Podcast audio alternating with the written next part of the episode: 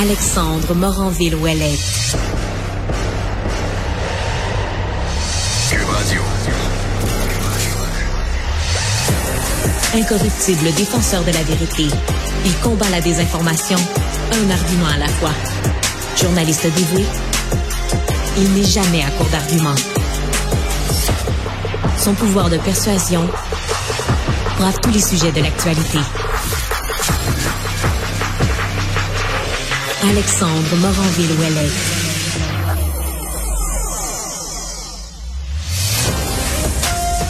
Bonjour et bienvenue à Cube Radio. Ici Alexandre Moranville-Ouellette en remplacement de Mario Dumont qui est malheureusement absent aujourd'hui, sera de retour parmi vous demain. Émission euh, très chargée en actualité aujourd'hui, plusieurs sujets qui nous attendent, euh, qu'on abordera dans les prochains instants. Mais avant tout, euh, ceux qui ont déjà eu l'occasion de m'entendre savent que j'ai un petit penchant, un petit faible pour toutes les nouvelles qui traitent d'extrémisme, de complotisme. Et aujourd'hui, on est servi alors qu'il y a le procès des Proud Boys, hein, ces membres, cinq membres de cette milice d'extrême droite américaine qui sont en procès pour sédition, hein, pour avoir tenté d'usurper par la force le gouvernement. Tout ça, on se souviendra le 6 janvier 2021 lors de l'insurrection du Capitole. Et euh, c'est pas euh, de la petite bière, hein, la sédition, c'est 20 ans de prison qu'ils encourent. Et pendant le procès, ben malgré les oppositions féroces, farouches de leurs, de leurs avocats, ben on apprend que ils ont déposer le petit manuel du Proud Boy, hein, des Proud Boys, l'espèce de guide de l'utilisateur qui décrit leur idéologie en long et en large, les chansons qu'ils peuvent chanter ensemble, les rites de passage, d'initiation et les pratiques individuelles interdites aussi là-dedans. Et c'est un peu, euh, un peu rigolo ce qu'on entend malgré le caractère assez glauque de cette organisation pro-suprémaciste blanche, eh bien, on apprend qu'il est, entre autres, interdit de se masturber, d'éjaculer plus qu'une fois par mois pour les membres des Proud Boys. Oui, oui, maximum une fois. Et si vous voulez dépasser à deux fois, eh bien, vous devez absolument éjaculer à moins d'un mètre d'une femme avec son consentement. Ouf, hein, fort heureusement. Et cette femme, attachez votre tuc, ne peut pas être une travailleuse du sexe. C'est complètement interdit. Je sais que ça semble farfelu comme ça, mais ce n'est qu'un extrait de ce qu'on apprend sur les Proud Boys. Et il y a des trucs pas mal moins rigolos que tout ça. En tout et partout, c'est 14 militants de groupuscules d'extrême droite comme celui-là qui sont en procès. Et déjà, lundi, il y a quatre membres de la milice d'extrême droite, des Oath Keepers, qui ont été qui ont été découverts coupables, eux, de sédition de leur côté. Donc, on verra pour la sentence. Comme je disais, ça risque d'être pas mal élevé. Sinon, une autre petite nouvelle avant qu'on passe à des sujets plus sérieux. Il y a une série une vraie série de Squid Game qui est en train d'être tournée. Non pas la série Squid Game que vous avez écoutée sur Netflix. Non, non. On parle d'une espèce de jeu de télé-réalité de Squid Game qui serait en production en ce moment au Royaume-Uni. Et on apprend aujourd'hui qu'il y a des candidats là, qui se seraient gelés littéralement gelés avec des engelures pendant une épreuve qu'ils faisaient. On leur aurait demandé de rester debout complètement immobile à moins 3 degrés Celsius en portant seulement l'espèce d'habit, le jumpsuit vert qu'on voit dans la série de Squid Game. Et là, on comprend qu'il y a des gens qui ont dû avoir besoin d'assistance médicale. Bref, on comprend là, que c'est bien beau de vouloir faire un jeu dérivé de cette célèbre série où les jeux sont extrêmement macabres. Mais là, euh, on veut pas blesser les gens pour vrai. Puis s'il y a de l'argent en jeu, ben il me semble c'est un peu évident que les gens allaient faire n'importe quoi pour se rendre intéressant et pour aller chercher ce pactole d'argent. Sinon, aujourd'hui, un dossier intéressant qui est paru euh, tout d'abord dans les pages de la presse et qui euh, me donne l'inspiration. Parce qu'un peu plus tôt cette semaine, j'ai eu euh, une petite obstinade avec quelqu'un ici au bureau, collègue plus âgé que moi, qui s'est mis à dire que l'indépendance du Québec, c'est un projet de vieux. C'est pas un projet que les jeunes s'intéressent. Pas un projet auquel les nouvelles générations qui suivent vont vouloir s'attaquer. On l'a essayé deux fois, c'est mort et enterré, puis bonsoir, elle est partie. Mais pourtant, moi, je connais des gens, côtoie, du haut de mon 27 ans, des gens dans mon entourage, des plus jeunes même, qui ont le projet de l'indépendance à cœur. Je me suis dit, ben, c'est certainement pas juste le projet d'une génération. Je me rends compte qu'il y a des gens qui le croient toujours aussi, et même, et même au sein de l'exécutif du Parti québécois qui tente de se renouveler alors que s'en vient cette nouvelle session parlementaire auquel, je le rappelle, seulement trois députés du Parti québécois assisteront puisqu'ils n'ont que trois élus au terme de cette défaite historique de octobre dernier. Avec moi pour parler de ce renouveau puis de, de ce qu'on peut faire avec le projet de l'indépendance, Jocelyn Caron, qui est président du Conseil exécutif national du PQ. Monsieur Caron, bonjour. Bonjour. Là, euh, je vais vous la reposer la question, Monsieur Caron. Est-ce que c'est juste un projet de vieux, l'indépendance? Ben, à chaque fois que quelqu'un me dit ça, euh, je lui dis euh, bon ben dans ce cas-là, si c'est un projet de vieux, est-ce que ça vous tente de vous fusionner avec les États-Unis puis de faire juste un pays en Amérique du Nord? Je dirais que la réponse est 99% non. Ouais, on peut comprendre pour les. Ouais, parce que là, on fait déjà partie d'un pays, c'est le Canada, mais quand on parle, quand on parle de ce du projet de l'indépendance, on tente de le moderniser. Puis là, de ce que je comprends, c'est vraiment la mission que vous êtes donnée au sein là, du Conseil exécutif national du PQ. On vous attribuait auparavant à, à des baby boomers, à des gens, des têtes blanches, des gens plus vieux. C'est plus ça maintenant? En tout cas, pas ceux qui sont à l'exécutif national. Nous, on n'a jamais voulu non plus mettre dehors une génération ou euh, empêcher une autre de, de, s'impliquer.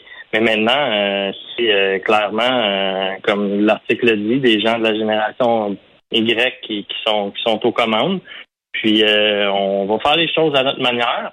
mais l'idée de liberté, l'idée de pérennité du Québec, l'idée de faire ses choix pour soi-même, euh, ça, à mon avis, euh, c'est euh, en tout cas une idée indémodable. Puis d'autant plus qu'il n'y a, jamais aucun pays dans le monde qui va dire une fois qu'il a eu son indépendance, ah ben finalement ça me tente plus, j'en veux plus. Hmm. Donc quand on prend, quand on a la liberté, on y prend goût. Puis nous, ben on va essayer effectivement dans les prochaines années d'expliquer pourquoi au 21e siècle c'est un enjeu très important.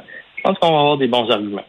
Bon, puis la session parlementaire arrive là, à grands pas. Euh, si si je parle de ça, l'espèce de mythe tenace que, que c'est un projet d'une autre génération, que le Parti québécois a de la misère à se renouveler, si j'en parle, parce que justement, il y a un mythe tenace. Là, on parle, vous, de votre côté, vous dites qu'il y a des jeunes qui veulent s'impliquer. On, on vous entend, mais comment on fait pour le défaire? Ce mythe-là qui, persiste peut-être dans la tête des gens. Moi je, vous crois sur parole que vous êtes en train de moderniser ce qui se passe à l'intérieur du Parti québécois. Mais comment on défait cette espèce de conception-là dans l'esprit des, électeurs? Ben, la première affaire, je dirais, de regarder les chiffres. Là, à la dernière élection, euh, dans les ultimes derniers sondages, euh, le parti, euh, disons, du nom des gens plus âgés, c'était clairement la CAQ. Nous, notre électorat était assez disons, divisé également, euh, souvent les temps d'âge, par exemple, que faisait Léger, on était les plus euh, multigénérationnels. Si on regarde, par exemple, l'électorat de Québec solidaire, ben, il y a plus de jeunes. À la CAQ, il y avait vraiment plus de personnes euh, plus âgées. Puis nous, on était multigénérationnels. Donc ça, c'était déjà un bon indicateur. Après ça, euh, regardez les gens qui ont levé la main pour être candidats. on est super honnête quand on dit ça. Nous-mêmes, on a été surpris lors de la campagne électorale de voir les gens qui ont levé la main pour être candidat, beaucoup de gens qu'on connaissait pas. Tu souvent on se dit dans les partis politiques, il faut militer longtemps, il faut avoir ses réseaux, puis là, tu vas peut-être avoir une chance d'être candidat. À cette élection-là, il y a plein de monde qui ont levé la main en disant Moi, je veux y aller. Je sais que mes chances de gagner sont peut-être les meilleures en 2022, mais j'y vais. C'est une bonne affaire. la majorité des gens qui levaient la main, c'était du monde de mon âge. Fait que moi, je me dis, il y a un bel avenir, là. C'est ça qui se passe de manière spontanée. Puis tous ces gens-là aussi nous ont dit, 90% moi je suis là en 2026. Même s'ils ont eu euh, parfois des élections au niveau des chiffres qui n'étaient pas toujours faciles. Moi, je suis là pour rester, puis ça m'intéresse, c'est le fun avec vous. Fait que ça, c'est un autre élément, je pense, qu'on peut mettre euh, dans notre besace et dire ben, on a progressé aussi euh, là-dedans. Hmm. Dans les prochaines années aussi, on va probablement ben, on va probablement proposer une nouvelle vision de l'indépendance, comme jamais ça a été fait depuis 30 ans. Euh, puis euh, les gens vont être amenés à y participer.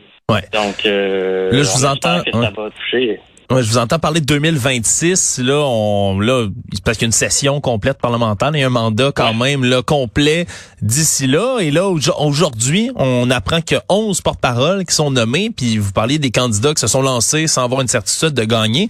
Mais c'est pour la plupart là, des candidats défaits, justement, à la dernière élection, qui vont prendre le rôle de porte-parole pour le Parti québécois ça fait euh, ça fait beaucoup quand même de gens qui sont pas élus, qui vont parler au nom du parti. C'est c'est inusité comme euh, comme euh, comme nouveau moyen. Est-ce que comment comment on va éviter justement là d'avoir beaucoup de, de concentration de parole qui est hors des mains des gens que que les électeurs auraient élus, que les électeurs du Parti québécois ont élus?